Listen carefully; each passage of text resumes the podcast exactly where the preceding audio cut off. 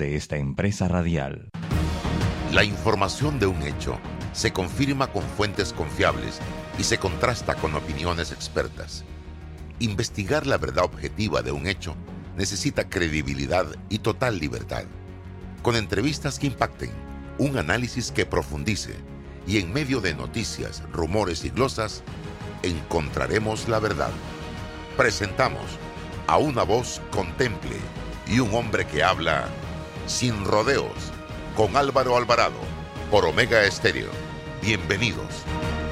Sin rodeos por la cadena nacional simultánea Omega Estéreo con Álvaro Alvarado. En breve estará con ustedes. Dale a tus proyectos calidad con Cemento Chagres, 100% panameño, comprometido con el país y su gente. Cemento Chagres es la base del crecimiento, ofreciendo calidad en todo el país. Somos el cemento que nos une. Cemento Chagres, un cemento de calidad 100% panameño, comprometido con el medio ambiente y las futuras generaciones. Y este fin la rumba es en Fantastic Casino. Arrancamos desde el jueves con Alitas Acuara. Sí, Alitas Acuara. Por la compra de tu jarra de pinta nacional a 4.50 más ITBM. Y la mejor música con DJ Saí. El viernes sigue la rumba con muchos premios, diversión y la plena te la trae Nando Moon. Con los mejores éxitos de todos los tiempos. Sábado, vístete tropical en nuestra noche temática hawaiana. Gózatelo con el cuetazo de cerveza nacional a 7 más ITBM te trae gratis un bono de 3 para jugar en las maquinitas. Ya sabes, no esperes más. Ven y vive la Fantastic en Fantastic Casino.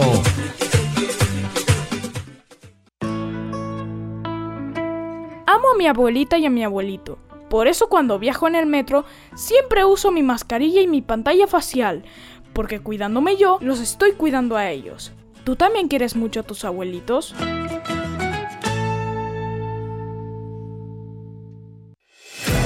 Del 17 de enero al 18 de marzo, postúlate en panamaenpositivo.com.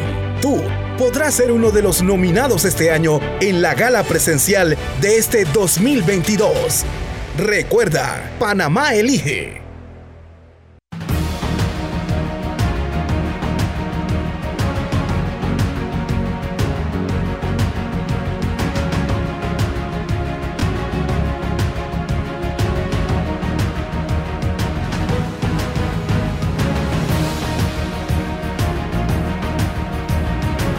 Amigos, ¿qué tal? Tengan todos muy buenos días, bienvenidos. Estamos ya en Sin Rodeos, aquí en Omega Estéreo, total cobertura nacional y también nos pueden sintonizar a través de Instagram, TikTok, YouTube, Facebook, fanpage y Twitter. Todas estas plataformas al servicio de la información, entrevistas, análisis, comentarios en este su programa Sin Rodeos. Eh, hoy, eh, como todos los martes, está con nosotros la licenciada Ana Matilde Gómez eh, y nuestro invitado para iniciar el programa, Carlos Berguido de la Asociación Bancaria de Panamá. Eh, el tema bancario no pierde vigencia, no pierde actualidad, licenciada. Eh, en la Asamblea siguen apuntando a tratar de resolver los problemas con decisiones que pudieran afectar el sistema bancario panameño. Hay sobre la mesa eh, un proyecto de ley que va en la dirección, es lo que tengo entendido. Para eso invitamos a el que sabe, a Carlos Berguido, que las personas con cierto abono a personas que están morosas, con cierto abono, simple y sencillamente todo se resuelve y puede seguir todo adelante. Licenciado Berguido, cuénteme qué es lo que está pasando y qué es lo que se está cocinando en la Asamblea Nacional de Diputados en este momento. Muy buenos días, Álvaro.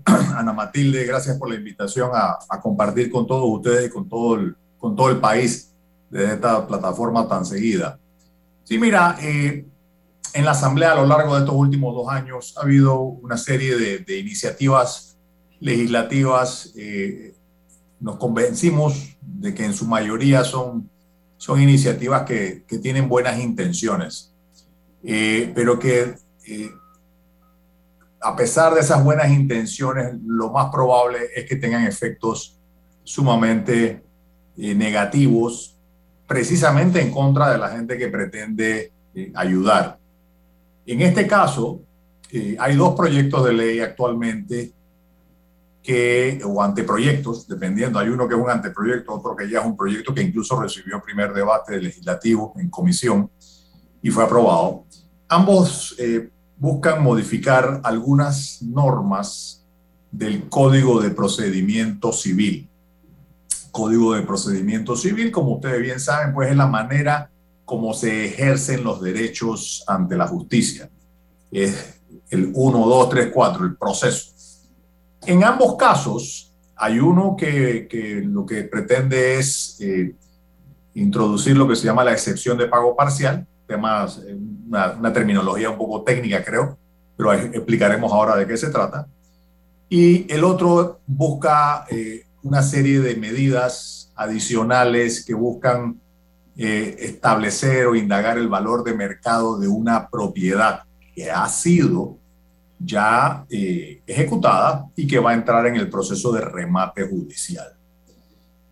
En ambos casos nos enfrentamos a medidas que el cuyo efecto práctico seguramente será hacer mucho más lento el proceso de convertir esas garantías a efectivo a disposición del cliente o del juzgado para poder pagar los préstamos que han caído en una situación de morosidad. En el caso del proyecto de ley que, busca introducir la excepción de pago parcial, se le daría a, los participantes del proceso, en este caso a los ejecutados, a los deudores ejecutados, una, una herramienta para, por ejemplo, con 5 dólares ir prolongando la ejecución, simplemente con el pago de una suma irrisoria se puede ir dilatando y dilatando y dilatando al punto de hacer la ejecución prácticamente o, la recuperación de la garantía prácticamente algo imposible.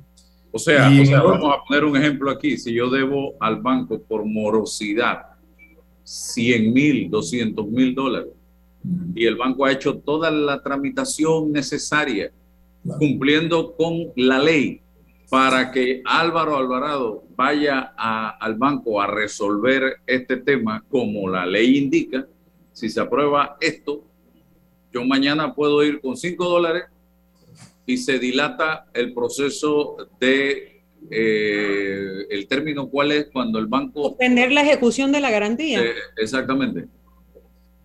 Por 5 dólares. Así es lo que lo que acaba de lo que acaba de narrar es el ejemplo perfecto y no solamente que con 5 dólares, y eso es una caricatura, obviamente, ¿no? Pero, pero legalmente, con 5 dólares podrías detener la ejecución en ese momento, se echa para atrás todo el proceso y, ese, esa, y esa misma táctica eh, podría utilizarse una y otra y otra vez. Básicamente lo que conviertes es en irrisoria, en, en, en ilusoria, en ilusoria, la posibilidad de ejecutar la garantía, la, la posibilidad de que el banco pueda, una vez agotado todas las demás eh, intentos y cuando ya el cliente ha agotado todas las formas de, pago que pueda haber eh, o, simplemente ha decidido abandonar eh, la hipoteca, tú podrías perfectamente convertir en algo irrelevante la existencia de las garantías. Y eso es un problema, es un problema muy grande porque al tú desvalorizar las garantías de esa, de esa manera, eh, básicamente le estás elevando el riesgo de crédito al, al, acreedor. Y no estamos hablando de bancos solamente, aquí hay bancos, financieras, cooperativas, eh, incluso eh, comercios, comercios que simplemente dan al crédito y piden alguna, alguna garantía, las mueblerías, por ejemplo. Entonces, esto, al elevar de semejante manera el riesgo de, del acreedor, recordemos siempre que la garantía es uno de los elementos fundamentales que un acreedor toma en cuenta para tomar la decisión de dar un crédito. Como tú desvalorizas esa, es como una mesa que, que descansa en cuatro patas. Si tú le quitas una pata, la, la, mesa deja de ser una mesa porque no sirve a su propósito. Entonces, lo que estás haciendo básicamente es eh, decirle a los acreedores, no se les ocurra prestar, si no tienen una garantía que, que, entre comillas, y valga la redundancia, esté garantizada su ejecución. Y eso básicamente traería el colapso del sistema de crédito en todo el país. En el momento actual, dramáticamente, dramáticamente funesto, pues estamos frente a una crisis histórica de proporciones históricas de las cuales estamos comenzando a salir con mucha fuerza, con mucho optimismo. Entonces, traer una medida como esta lo que hace es echarle un balde no de agua fría, un balde de agua hirviendo a todo el que participa en el sistema de crédito en el país, porque simplemente le está diciendo, ¿sabe qué? Este país se ha vuelto demasiado inseguro para poder participar del sistema de crédito. Y eso creo que sería, no, no creo, estoy seguro que eh, le pondría un frenazo, un frenazo a la economía, simplemente eh, metiéndole, o sea, prolongando la agonía que ha habido en el país ya por dos años. Licenciada Ana Matilde Gómez. Sí, bueno, eh, buenos días Carlos y a todos los oyentes, Álvaro. No, no cabe la menor duda que es un tema difícil de abordar. A ver, para los financistas es muy fácil porque es una ecuación de real, o sea, de números y del sistema, ¿verdad? Y uno analiza y dice, no tiene ningún sentido, tú pediste prestado, tú pusiste una garantía, hay un plazo, yo tengo en la ley fundamento para ejecutar. Y así funciona el sistema. ¿Qué ha ocurrido diferente? Ah, bueno, estamos frente a una crisis, una pandemia que nos ha puesto a todos a reaccionar, a ser resilientes y a recuperarnos.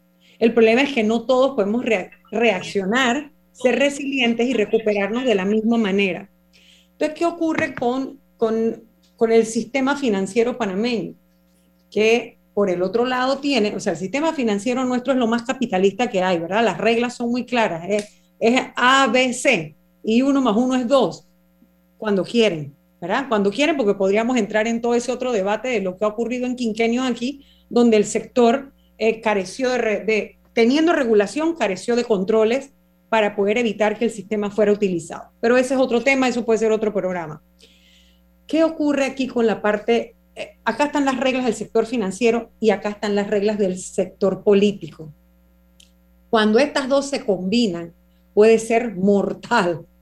Puede ser, a ver, puede ser a veces para bien, muy raras veces, cuando no se hace sistémicamente. ¿Qué pasa con los diputados en la Asamblea? Ahora lo voy a decir por la experiencia de uno todo el que está en algún problema cree que se tiene que resolver en una sociedad como la nuestra a través de leyes y se acerca al diputado que conoce y le dice, eh, mira este problema, cuando te llega una, dos o tres personas con el mismo problema, tú crees que ya tienes el enfoque integral porque crees que tienes el universo del problema. Y se te ocurre una solución que es coyuntural para un tema que resulta que es estratégico. La contracción del crédito en un país donde hay tanta desigualdad y poco acceso, donde la gente tiene que vivir del crédito porque el sistema está diseñado así. Porque, a ver, si hubiera buen sistema de transporte, yo no compro un carro.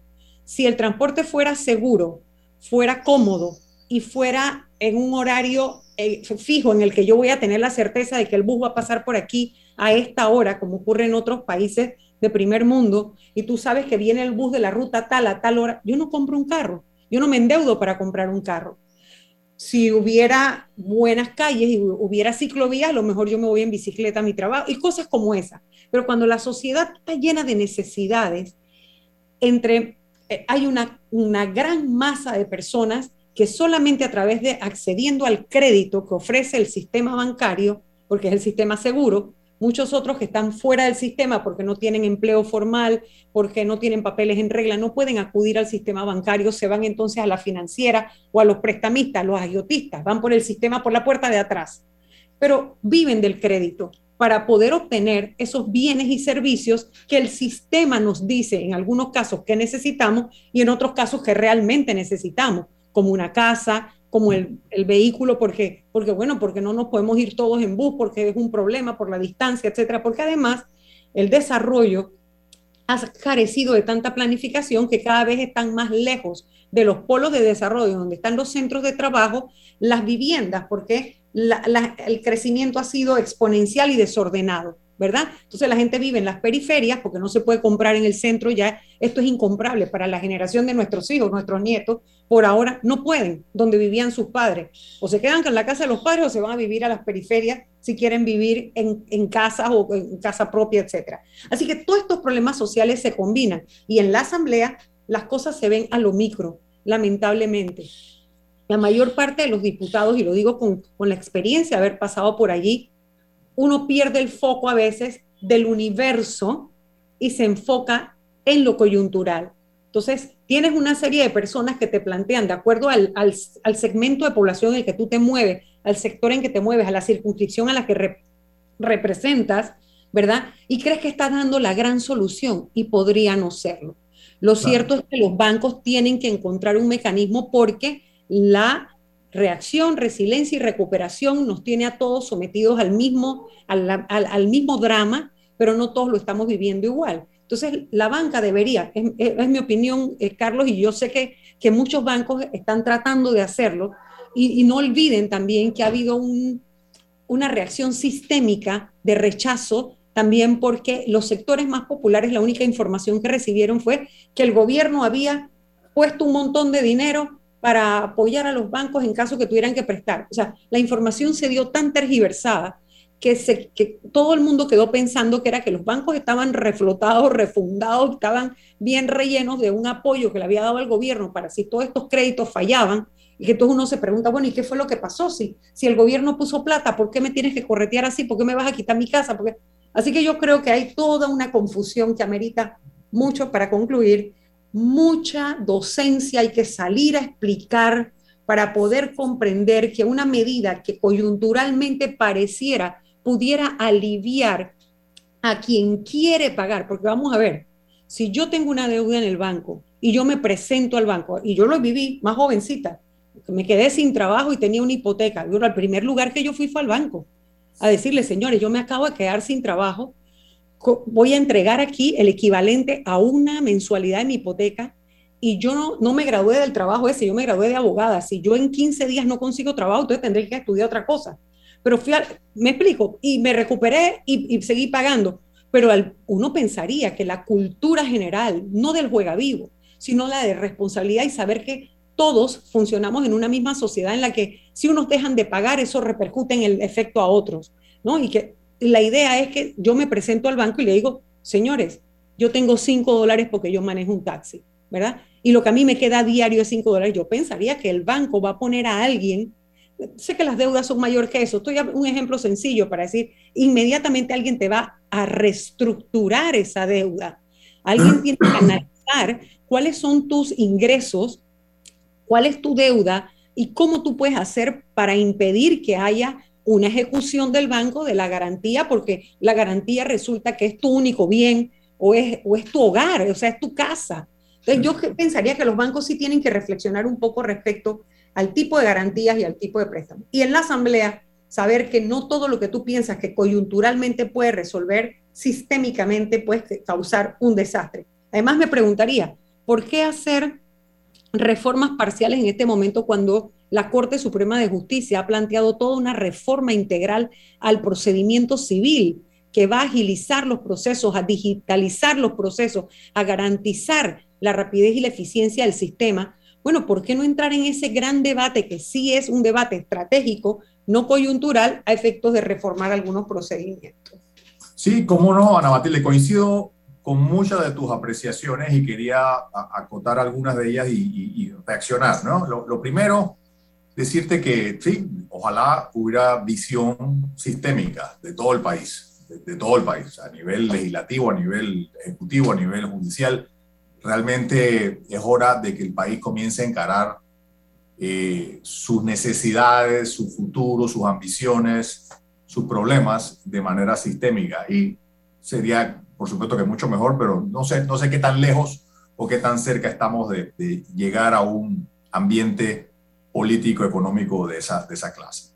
Te comento también que eh, la necesidad de crédito acompaña al ser humano a lo largo de todos los estadios de su desarrollo económico. Y, lo mejor que, el mejor ejemplo es, aún en los países con mayores niveles de, de progreso social y cultural, por ejemplo, usualmente utilizamos los países europeos como un modelo a inspirar. ¿Por qué? Porque son países que han alcanzado un gran nivel de desarrollo en el transporte público, en la educación pública, en la salud, y, realmente los, los, ciudadanos pues aportan impuestos y los impuestos revierten en una serie de beneficios que no hay que, como decías tú, el ciudadano deja de tener la necesidad de comprar un carro o comprar una educación privada o ir a sí, me comprende, pero realmente la realidad es que aún en países como esos, el crédito sigue siendo fundamental.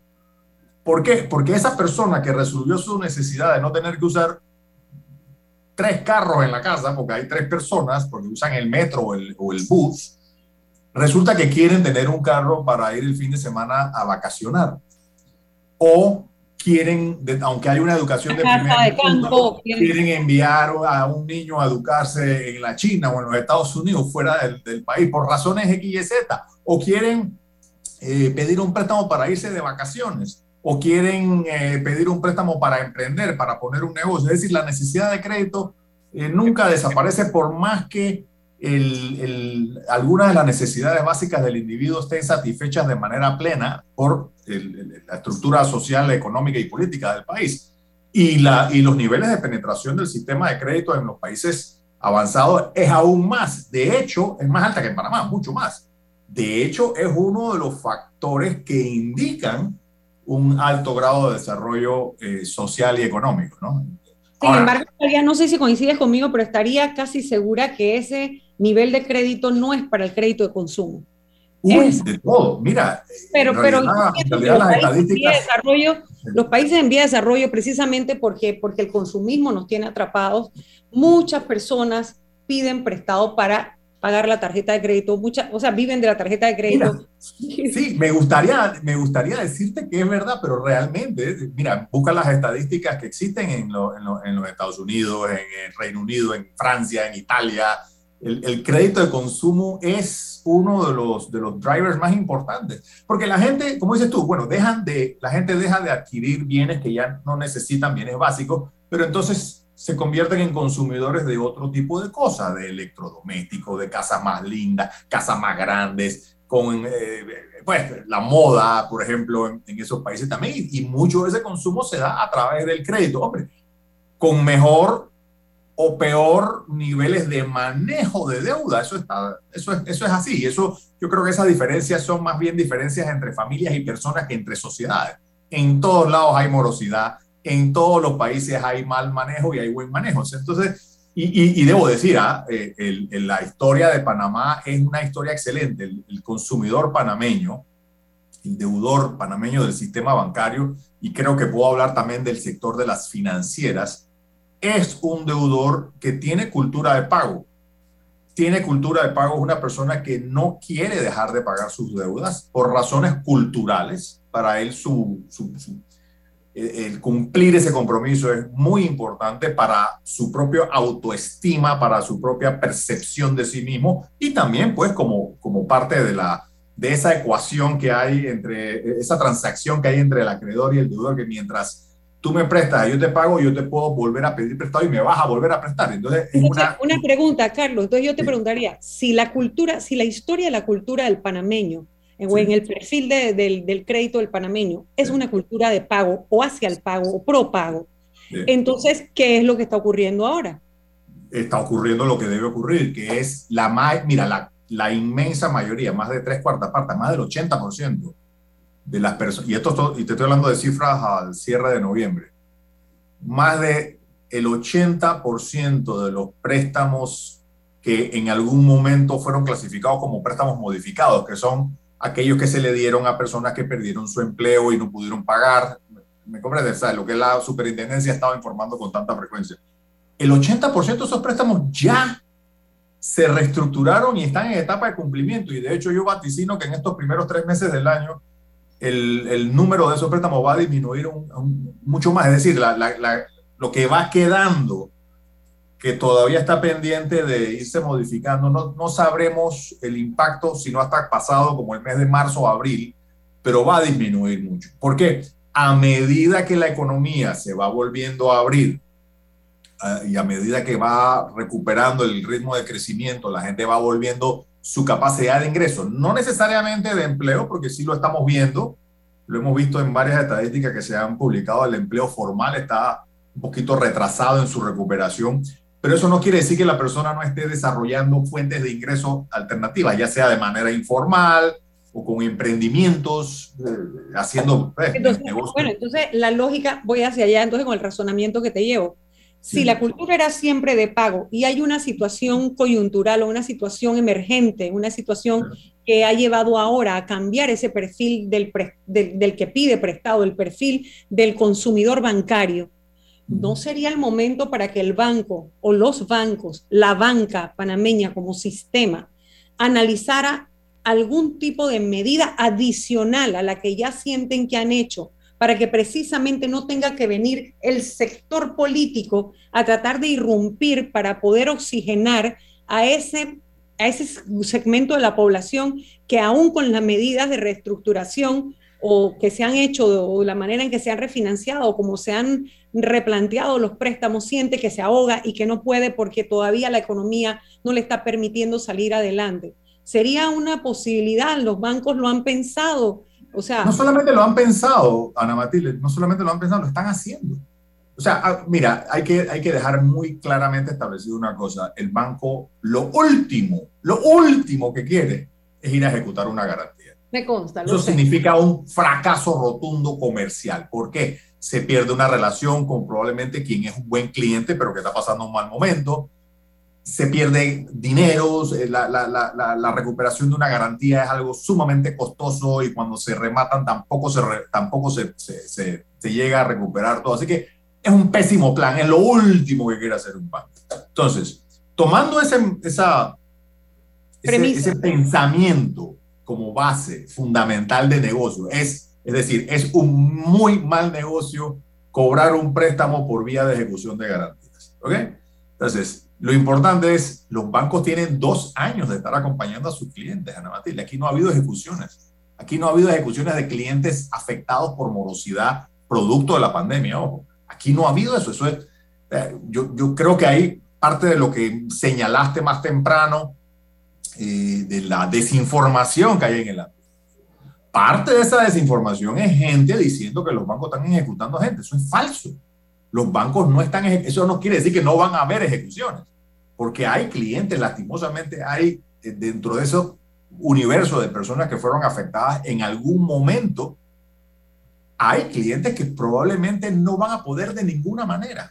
Hay clientes que simplemente dicen, aquí está mi casa, aquí está mi carro, yo no lo puedo seguir pagando, no lo quiero pagar, prefiero liberarme de esa deuda. Entonces, es muy importante reconocer que eso existe, va a existir, pero decir que los bancos han estado ejecutando a sus clientes es una, es una falacia, una mentira, porque no es así. El sistema ha estado extremadamente comprometido con acompañar al cliente y ayudarlo en lo que pueda para mantener ese crédito vivo y mantener a esa persona en su casa y mantener a ese dueño de automóvil manejando su, su, su, su automóvil sin llegar a las ejecuciones. Es muy importante tener esa claridad y lo digo en nombre de los 42 bancos que participan en el sistema bancario nacional, aquí no hay ejecuciones de personas afectadas por la pandemia. Y no tiene nada que ver con la ley, tiene mucho que ver con la realidad de no poder manejar la gran cantidad de casas que en algún momento tuvieron en problemas y sabiendo que la inmensa mayoría de esos clientes que están pasando problemas son clientes buenos, son clientes que se van a recuperar, que tienen posibilidad de recuperación, pero no son todos. La realidad es que habrá un porcentaje de esos clientes que, que, terminará siendo imposible de recuperar por razones que tienen que ver con, con, diversidad de cosas, ¿no? La salud, personas que se han muerto, personas que, que simplemente no, no quieren. Hay y hay personas que les ha faltado la capacidad de resiliencia en el sentido de reinventar o reinventar su actividad. Porque también yo lo he vivido, hay inquilinos en, en arrendamientos simplemente que se dedicaban a una cosa pueden hacerlo de otra manera y están estancados.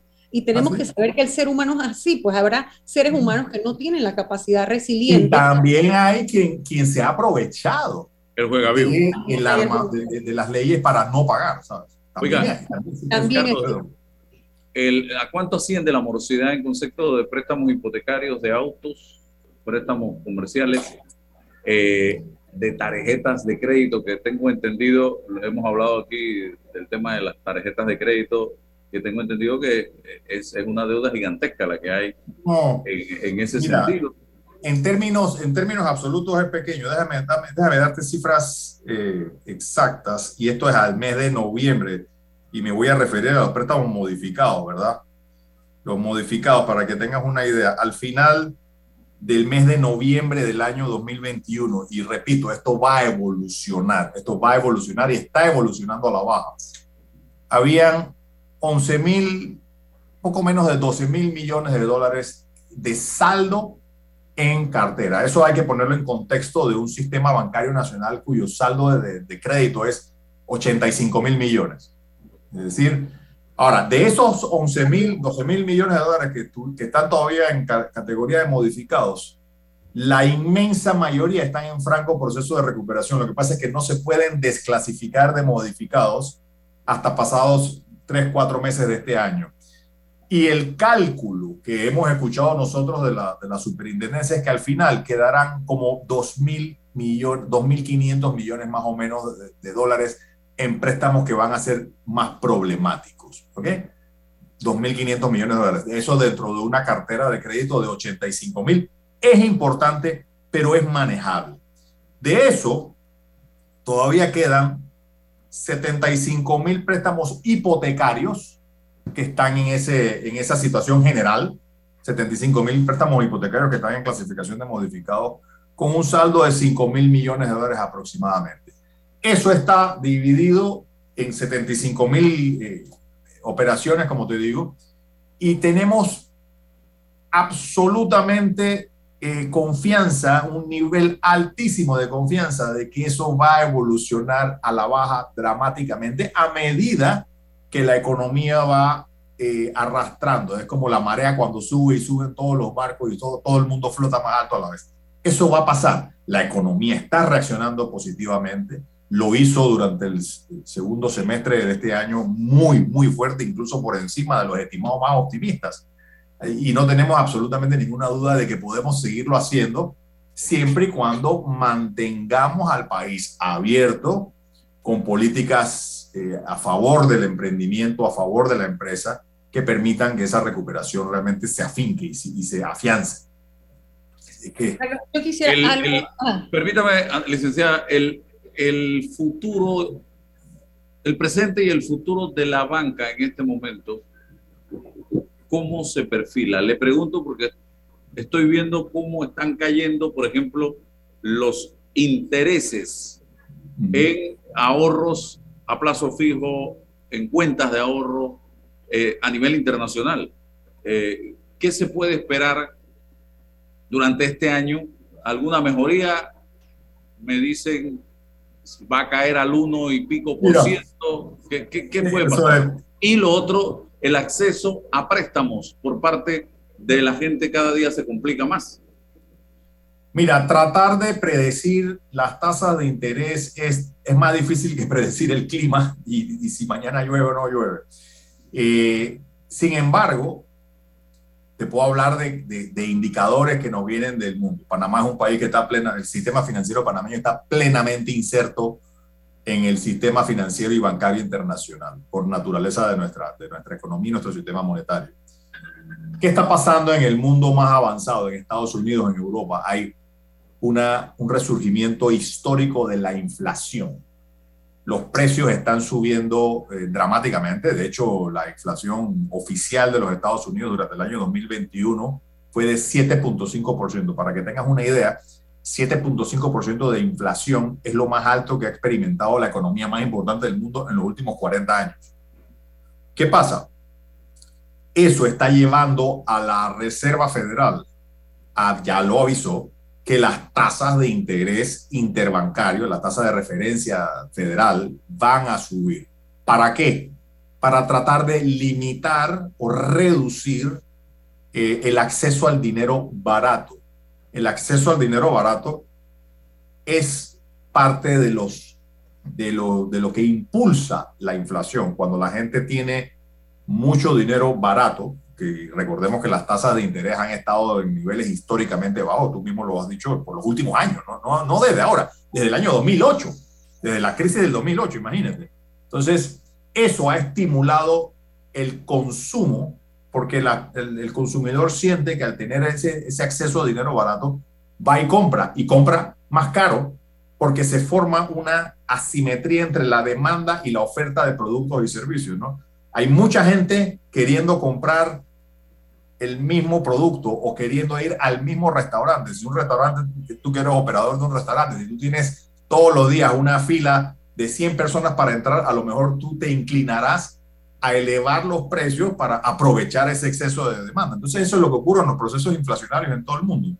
El, el, el, gran estímulo que dio la Reserva Federal y el Tesoro de los Estados Unidos y en Europa también se hizo para ayudar a las, a las personas y a las economías a, sortear el problemón económico que vino desde el año 2008 y ahora con la pandemia, ha generado un, excedente de, si se quiere, de la, masa monetaria que hay en, disposición de la gente, que ha generado un, un proceso de asimetría entre de exceso de demanda por una oferta todavía reducida de bienes y servicios. Entonces, si la Reserva Federal, que lo más seguro es que así lo haga, si la Reserva Federal eh, decide ir subiendo las tasas de interés interbancario, eso se va a sentir en Panamá, se va a sentir en México, se va a sentir en Argentina y se va a sentir en Europa, pero en Panamá se siente con especial fuerza porque nosotros somos un país que utiliza el dólar y nuestro sistema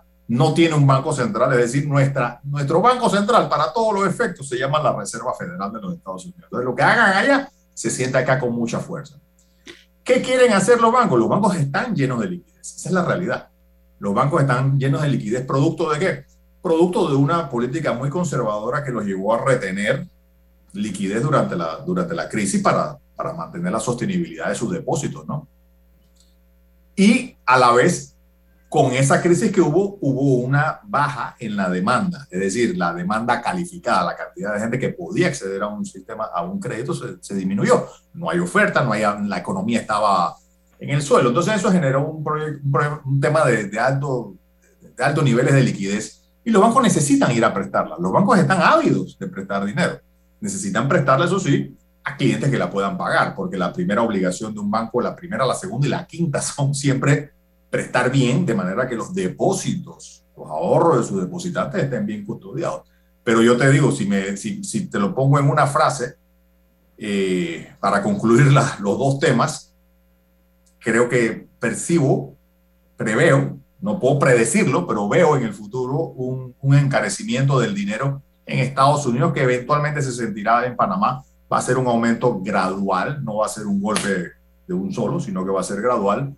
Y por otro lado, una avidez del sistema bancario de prestar. Los bancos quieren prestar, los bancos necesitan prestar. Esa es parte de su negocio. Un banco que no presta es un banco que no puede producir ingresos para pagar sus, sus, sus operaciones. De modo tal que el futuro de Panamá lo veo brillante, siempre y cuando no tengamos ningún shock negativo nuevamente, ¿no? Siempre y cuando sigamos en el proceso de apertura, siempre y cuando no existan estas leyes o estas normas que de repente asusten a los acreedores, como lo que comenzamos en la entrevista mencionando, esos temas lo que hacen es que contraen, contraen, inmediatamente le, aumentan la percepción de riesgo al acreedor y lo que hacen es contraer la oferta de crédito. ¿no? Entonces, siempre y cuando podamos mantener un marco jurídico estable inteligente, sin tropiezos, que no haya un shock externo gigante, que no haya otra pandemia, que no volvamos a cerrar la economía. Panamá tiene un futuro brillante, lo ha tenido siempre y lo va a tener siempre y cuando tengamos la capacidad de manejar ese ambiente con tranquilidad, con, con consistencia, con inteligencia. Licenciada Gómez, que iba a intervenir.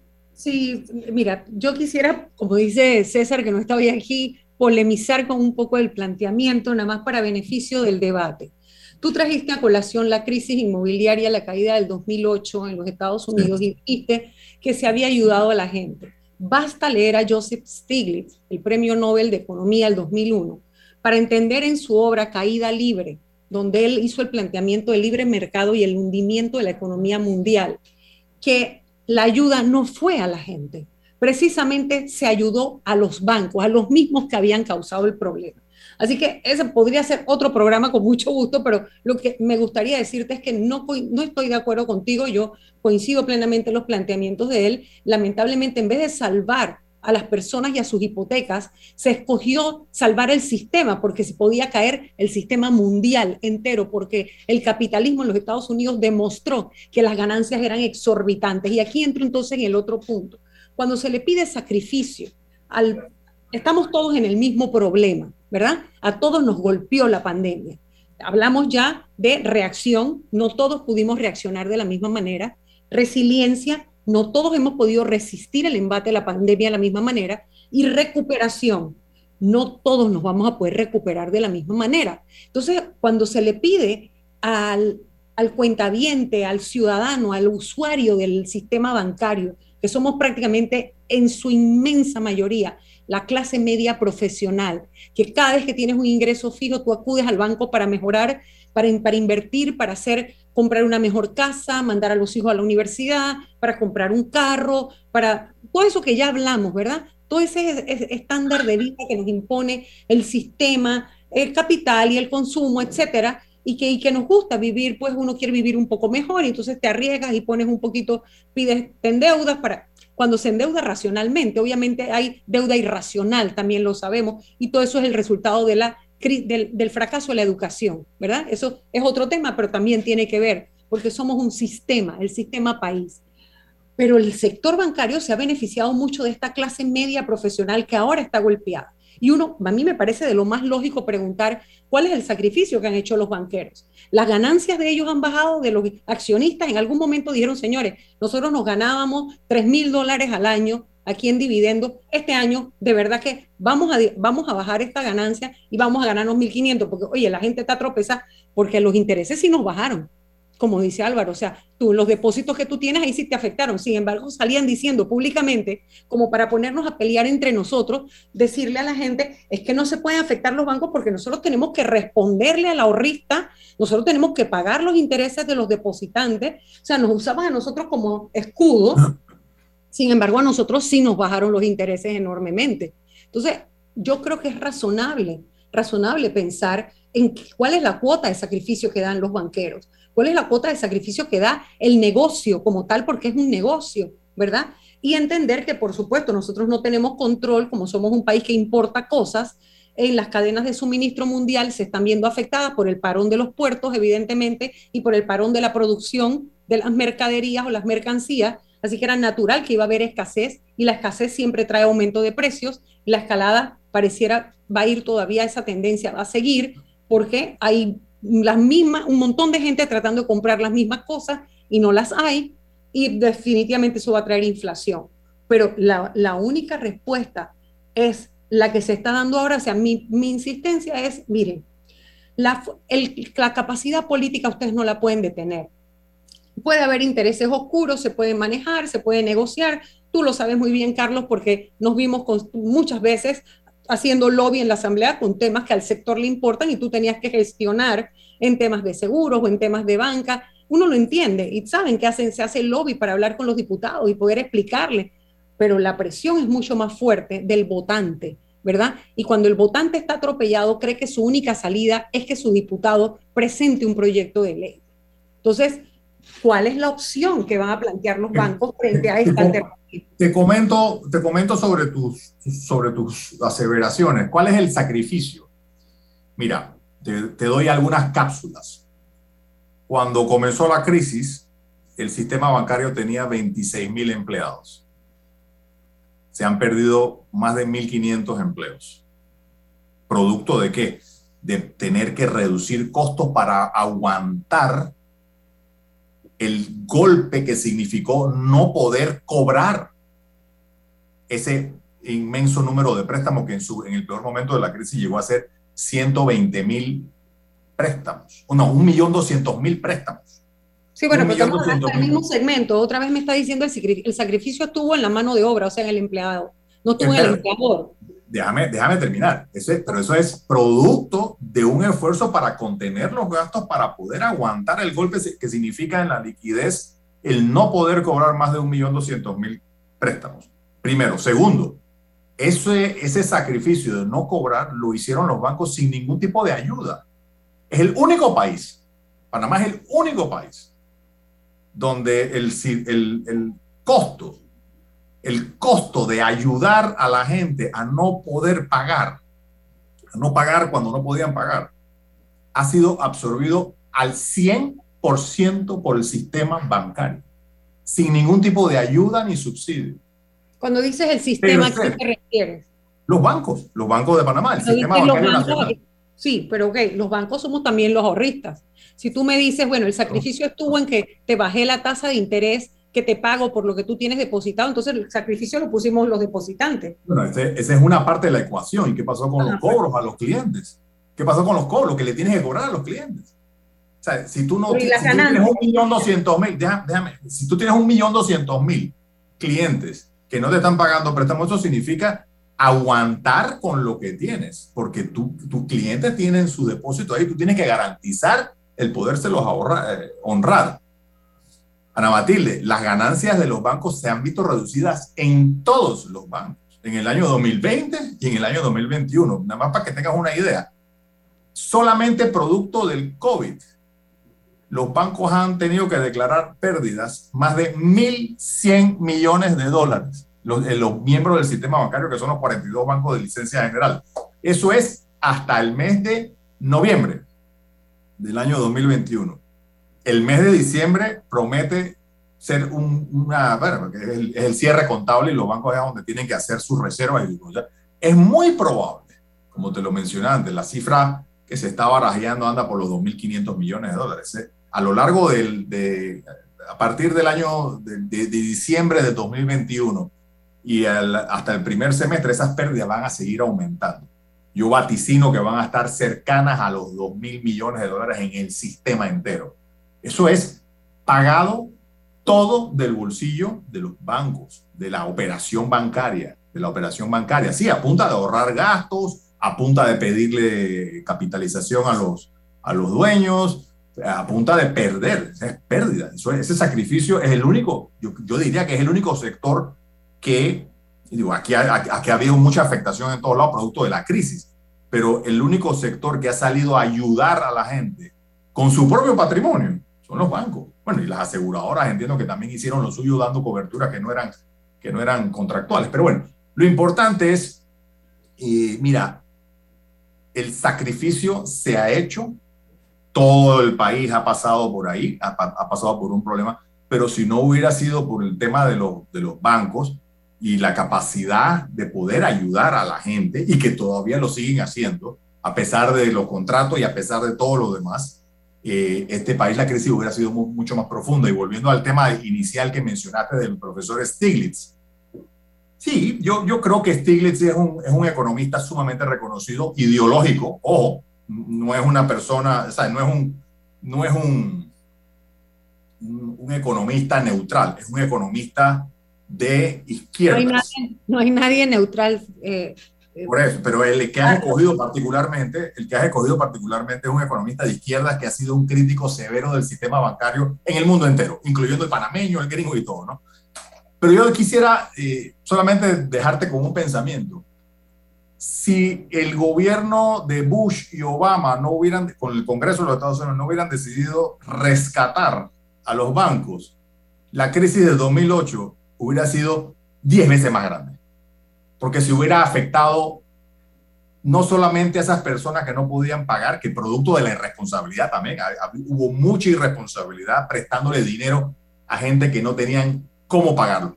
Producto de políticas o producto de políticas económicas de estímulo del gobierno de los Estados Unidos para alentar a los bancos a ir a prestar. La desregulación también, producto de la desregulación, se invertaron productos bancarios sin ningún tipo de fundamento, totalmente eso es parte, eso, es parte, pero, pero en el fondo del problema había una política de la administración Clinton y luego eh, ejecutada también por la administración Bush, de que querían que todo el mundo tuviera una casa, de que todo el mundo fuera dueño de su propia casa. ¿Y qué pasó? Con una institución como Fannie Mae que compraba créditos a los bancos, una institución estatal, le compraba los créditos a los bancos, los bancos comenzaron, muchos bancos y muchos, porque en Estados Unidos no solamente son los bancos los que participan en eso, hay muchas otras entidades que participan dando crédito hipotecario.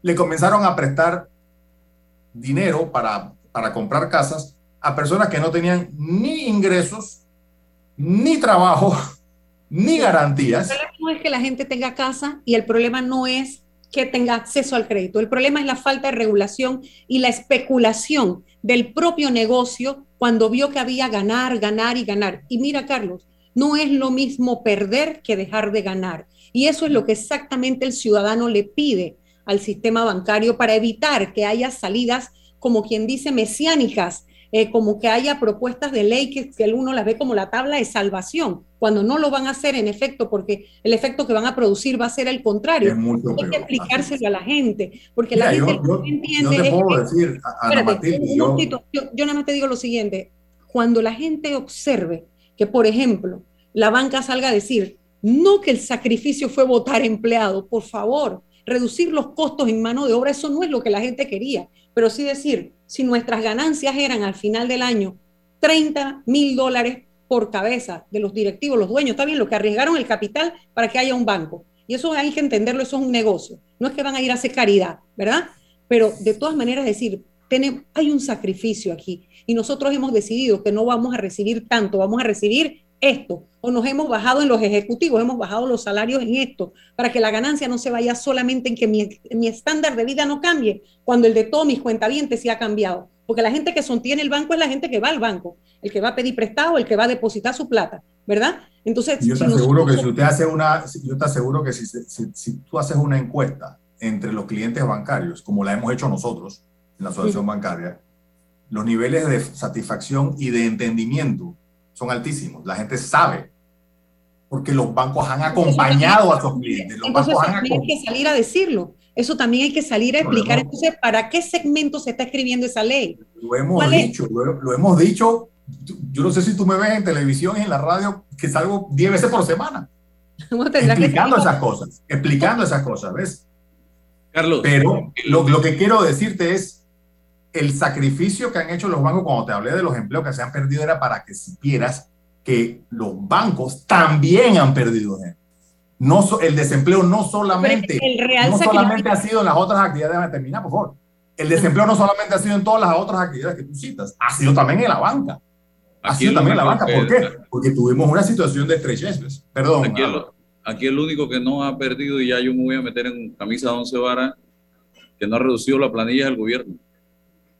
Ahí al contrario, el incremento de, funcionarios se ha venido registrando y el incremento en la planilla económicamente también se ha ido abultando durante la pandemia y eso lo sabemos. Pero me gustaría preguntarle a Carlos si la crisis, voy a usar un panameñismo, se ha llevado por los cachos a algún banco, a alguna institución financiera o pudiera llevarse por los cachos alguno porque la situación se, se les ha complicado. Y segundo, aclarar, usted dice sale 10 veces, aclare 10, 11, 12, 13, 14 y 15, porque siguen golpeando con el tema de, es que los bancos, el gobierno le regaló no sé cuántos mil millones de dólares. Y yo creo que ese es un tema que hay que diariamente, gotita a gotita, salir a desmentirlo porque la información que yo manejo es que eso no es así.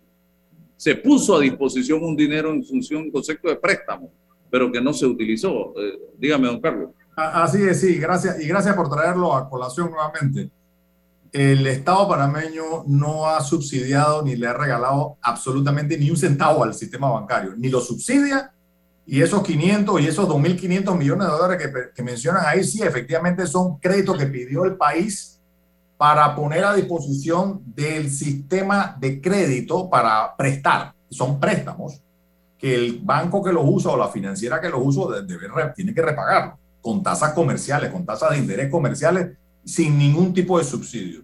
La utilización ha sido baja, no es que ha sido nula, ha, sido muy baja, pero repito, son programas de crédito, de préstamo que da las entidades eh, financieras internacionales se los prestaron al Estado y el Estado por medio del Banco Nacional, se lo prestó a diferentes instituciones que aplicaron para, para, para, usarlo como un préstamo. Pero son préstamos que se dan en condiciones comerciales donde hay que poner garantías, hay que pagar intereses y no hay ningún tipo de subsidio. Cero, cero subsidio. Y la otra pregunta que me hiciste al principio, se me olvidó. han cerrado Ah, no, no, no hay, no, hay ningún banco que ha cerrado. No hay ningún banco que ha cerrado. Han sido tiempos muy difíciles, pero vuelvo, te lo comento, el sistema bancario nacional entró a esta crisis eh, en una situación típica de, mucha liquidez y mucha solvencia.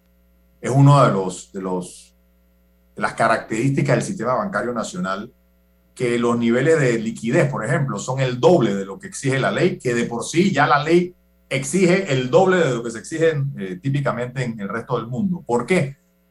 Porque Panamá no tiene un banco central y Panamá no tiene un prestamista de último recurso. Entonces los bancos tienen que sostenerse a sí mismos con sus propios recursos y los recursos de sus, de sus accionistas y de sus depositantes para poderle pagar a sus depositantes, claro está. Entonces, el sistema entró a la crisis en una situación típicamente muy robusta desde el punto de vista de liquidez y de solvencia. Eso es lo que le ha permitido aguantar dos años de eh, problemas de recuperación de cartera tan grandes como lo que hemos tenido, eh, empeorados, empeorados por la promulgación de leyes eh, como la ley 156 de la, de la moratoria y luego algunos, algunas medidas adoptadas por el gobierno para para evitar los cobros. Entonces, todo eso ha hecho, eh, ha tenido un impacto general. Que haya bancos específicos que estén en problemas, no conocemos de ninguno que esté en problemas, pero eso no quiere decir que de repente se, se puedan eh, ver eh, en el futuro algunos casos de, de, de, venta o de fusiones. Eso es típico cuando las situaciones económicas se hacen estrechas.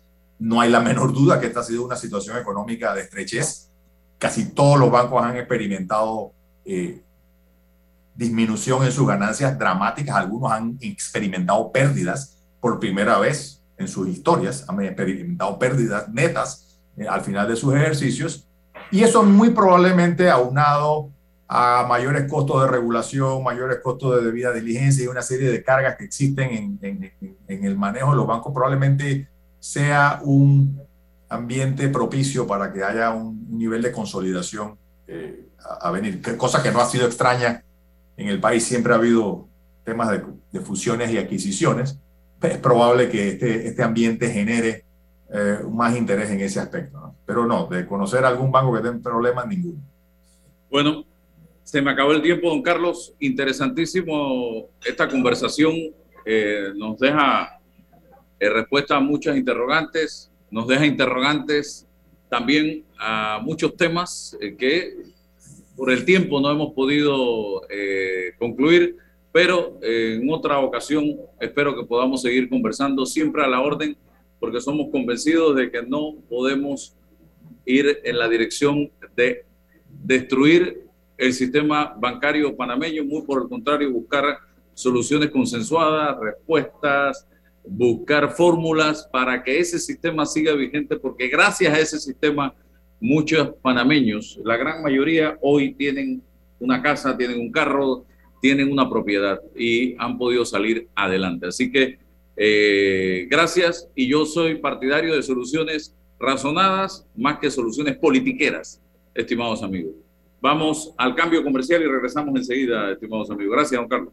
En breve continuamos con más aquí en Sin Rodeos por la cadena nacional simultánea Omega Estéreo. Dale a tus proyectos calidad con Cemento Chagres, 100% panameño, comprometido con el país y su gente. Cemento Chagres es la base del crecimiento, ofreciendo calidad en todo el país. Somos el cemento que nos une. Cemento Chagres un cemento de calidad 100% panameño comprometido con el medio ambiente y las futuras generaciones. Este mensaje es para ti, conductor del sedán blanco con placa 980190. Iba con mi esposa camino al hospital y por culpa de tu morosidad quedamos atrapados en la fila del corredor. ¡Qué susto! Casi nace nuestra hija en el auto. Ponte al día con tu panapaz, porque si no pagas tú, pagamos todos. Al utilizar los corredores, asegúrate de tener tu saldo al día. De lo contrario, perjudicas al resto de los usuarios. Llama al 192 para arreglos de pago. Panapaz. Bueno, me voy a comer con una estrella. Mmm. Espérate, ¿y tu esposa sabe? Claro, ella sabe que la estrella del sabor es American Star. Y por eso en la casa comemos delicioso. American Star, el tasajo ajo, jamón, chorizos y embutidos más suaves, económicos y con el sabor que le gusta a todos. ¡Oh! ¿Me invitas a conocer esa estrella? Busca la estrella roja y azul American Star, la estrella de tu cocina. Yo no sabía, pero les voy a contar que los trenes del Metro de Panamá los limpian en cada viaje para que todos vayamos más seguros y evitemos contagios. Imagínense, o sea, lo limpian para mí. Amo los paseos en el metro. Déjate llevar por la frescura del pollo melo, panameño como tú. Déjate llevar por la frescura del pollo melo. Variedad y calidad. Melo. Frescura de altos estándares. la calidad es una promesa para llevarte el pollo melo siempre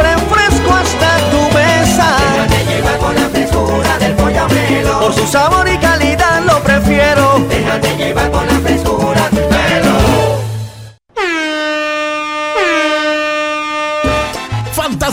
Los únicos que te dan plata todos los días, te traen la máquina locura. Ven a Fantastic Casino porque llegó la máquina locura. Sin tómbolas ni sorteos. Te llevas plata solo por estar jugando a las máquinas de Fantastic, las que más pagan todos los días a partir de este fin de semana. La máquina locura. Más de 40 ganadores diarios de puro efectivo solo por estar jugando. La máquina locura en Fantastic Casino.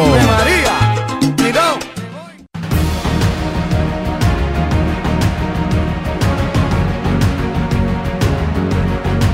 ya para terminar, estamos al aire en Omega Estéreo y les hablaba a los oyentes que nos sintonizaban en redes de la designación ayer de una comisión encabezada por el presidente, por el vicepresidente de la República, José Gabriel Carrizo, para evaluar el tema del el costo de los medicamentos. Nosotros no queremos soluciones cosméticas, nosotros no queremos soluciones politiqueras, nosotros queremos eh, soluciones razonadas, soluciones que vayan a resolver el problema a mediano y largo plazo y que podamos los panameños tener medicinas a buen precio como en Colombia, como en España y como en otros países. Así que vamos a darle el seguimiento a este tema y que no quede como otra comisión más que lo que buscan muchas veces es dilatar los procesos. Licenciada, para terminar con ese tema. Mira, yo no creo que, que vaya a ser para dilatar. Realmente eh, yo creo que han entendido que es un drama humano muy profundo y que tiene que ver con, el, con la crisis del sistema de salud, la crisis de la caja del Seguro Social también, que es un tema económico importante para la realidad económica del país y que definitivamente, si bien nosotros no somos el mercado que es Colombia o España, es decir, que para las, las farmacéuticas, las distribuidoras, etcétera, la producción de medicamentos, no somos atractivos porque somos pocos, entonces le corresponde al gobierno. Me parece muy bien que el gobierno intervenga. Tienen que encontrar el, el mecanismo de compra de medicamentos o la apertura del mercado que represente realmente que llegue a Panamá medicinas de calidad, comprender bien, romper los oligopolios que hay de, la venta, importación, distribución de medicamentos y permitir que haya acceso, aunque seamos un mercado chico, cuál va a ser el mecanismo de compra que facilite que las personas tengan acceso a buenas medicinas a precios razonables. Ese es el camino, ese es el camino. Ojalá vayamos en esa dirección y no tratemos de quedar bien con Dios y con el diablo. Aquí hay que hacer las cosas de la manera correcta y la manera correcta, los expertos, los conocedores de la materia saben perfectamente cuál es y quitar del camino todas aquellas cosas que están empañando este tema de los medicamentos. Se gobierna, ahora, y saber que cuando se gobierna no se puede complacer a todo el mundo, eso no es gobernar. Eso está bien en campaña, para algunos que hacen campaña diciéndole a cada uno lo que quiere escuchar, pero así no se gobierna. Entonces, está muy bien y que tome el control de este debate y que hagan lo que tengamos que hacer como país para que Panamá demuestre la capacidad que podemos tener para romper con los oligopolios de los medicamentos. No está bien que nadie lucre con la enfermedad, nadie escoge enfermarse. Solamente hay la gente muy irresponsable que hace cosas que los médicos le dicen que por ese camino no debe ir y lo siguen haciendo. No sé si me explico. Del lo contrario, oye, tú no quieres estar enfermo y estar enfermo y ser pobre en este país es casi una ecuación de muerte. Gracias, licenciada Matilde Gómez. Seguimos en contacto. Hasta mañana, amigos. Hasta mañana. La información de un hecho se confirma con fuentes confiables y se contrasta con opiniones expertas. Investigar la verdad objetiva de un hecho necesita credibilidad y total libertad. Con entrevistas que impacten, un análisis que profundice y en medio de noticias, rumores y glosas, encontraremos la verdad. Presentamos a una voz contemple y un hombre que habla sin rodeos con Álvaro Alvarado por Omega Estéreo. Gracias por su sintonía. Pío Pío vuelve con los combonómicos a solo 3.50. Un combo de filete de pechuga apanada acompañado de arroz con vegetales regular y soda mediana por solo 3.50. Pide tu sabor panameño en cualquier Pío Pío a nivel nacional o por delivery al 220-2030. Hoy y siempre Pío Pío, lo mío. Con una letra quincenal de 190,98 y un bono de 500 dólares en accesorios o mantenimiento o trámite de placa, llévate el Nissan X-Trail y viaja este verano con el SUV